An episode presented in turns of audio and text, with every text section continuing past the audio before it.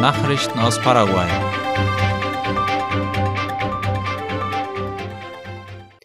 Eine Kassiererin fängt einen Verbrecher in Mariano Roque Alonso. Der Mann betrat den Supermarkt und ging direkt zu einer der Kassen. Nachdem er die Angestellte bedroht hatte, floh der Mann mit seinem Diebesgut, bestehend aus 200.000 Guaraníes. Die Angestellte beschloss jedoch, dem Täter hinterherzulaufen, konnte ihn einige Straßen weiter einholen und mit Hilfe zweier Männer fangen. Er wurde festgehalten, bis die Polizei kam, wie Ultima oder schreibt. Die Kassiererin sagte, dass der Mann für diese Art von Straftaten schon bekannt sei.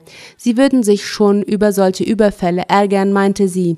Fehlendes Geld aus der Kasse wird den Kassiererinnen nämlich vom Lohn abgezogen. Die Polizei findet eine millionenschwere gestohlene Uhr wieder. Beamte einer Polizeistation in Lambaré stellten eine Uhr im Wert von etwa 205 Millionen Guaraníes sicher. Die Uhr war laut Ultima Hora vor einigen Tagen zusammen mit einer exklusiven Handtasche, hochwertigem Schmuck und teuren Schuhen aus einem Haus gestohlen worden.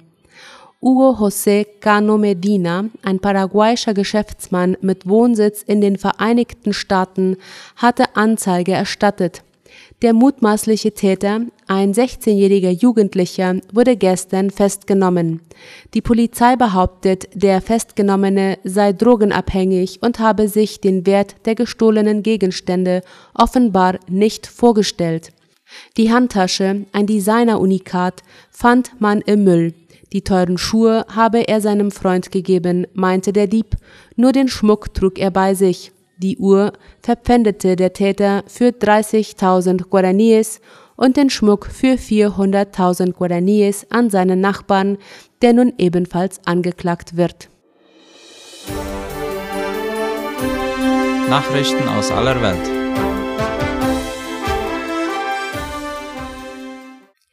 Zelensky hält Rede vor UNO-Sicherheitsrat. Genau ein halbes Jahr nach Beginn des russischen Angriffs hat der ukrainische Präsident Volodymyr Zelensky heute per Video eine Rede bei der UNO-Sicherheitsratssitzung gehalten. Darüber schreibt der ORF.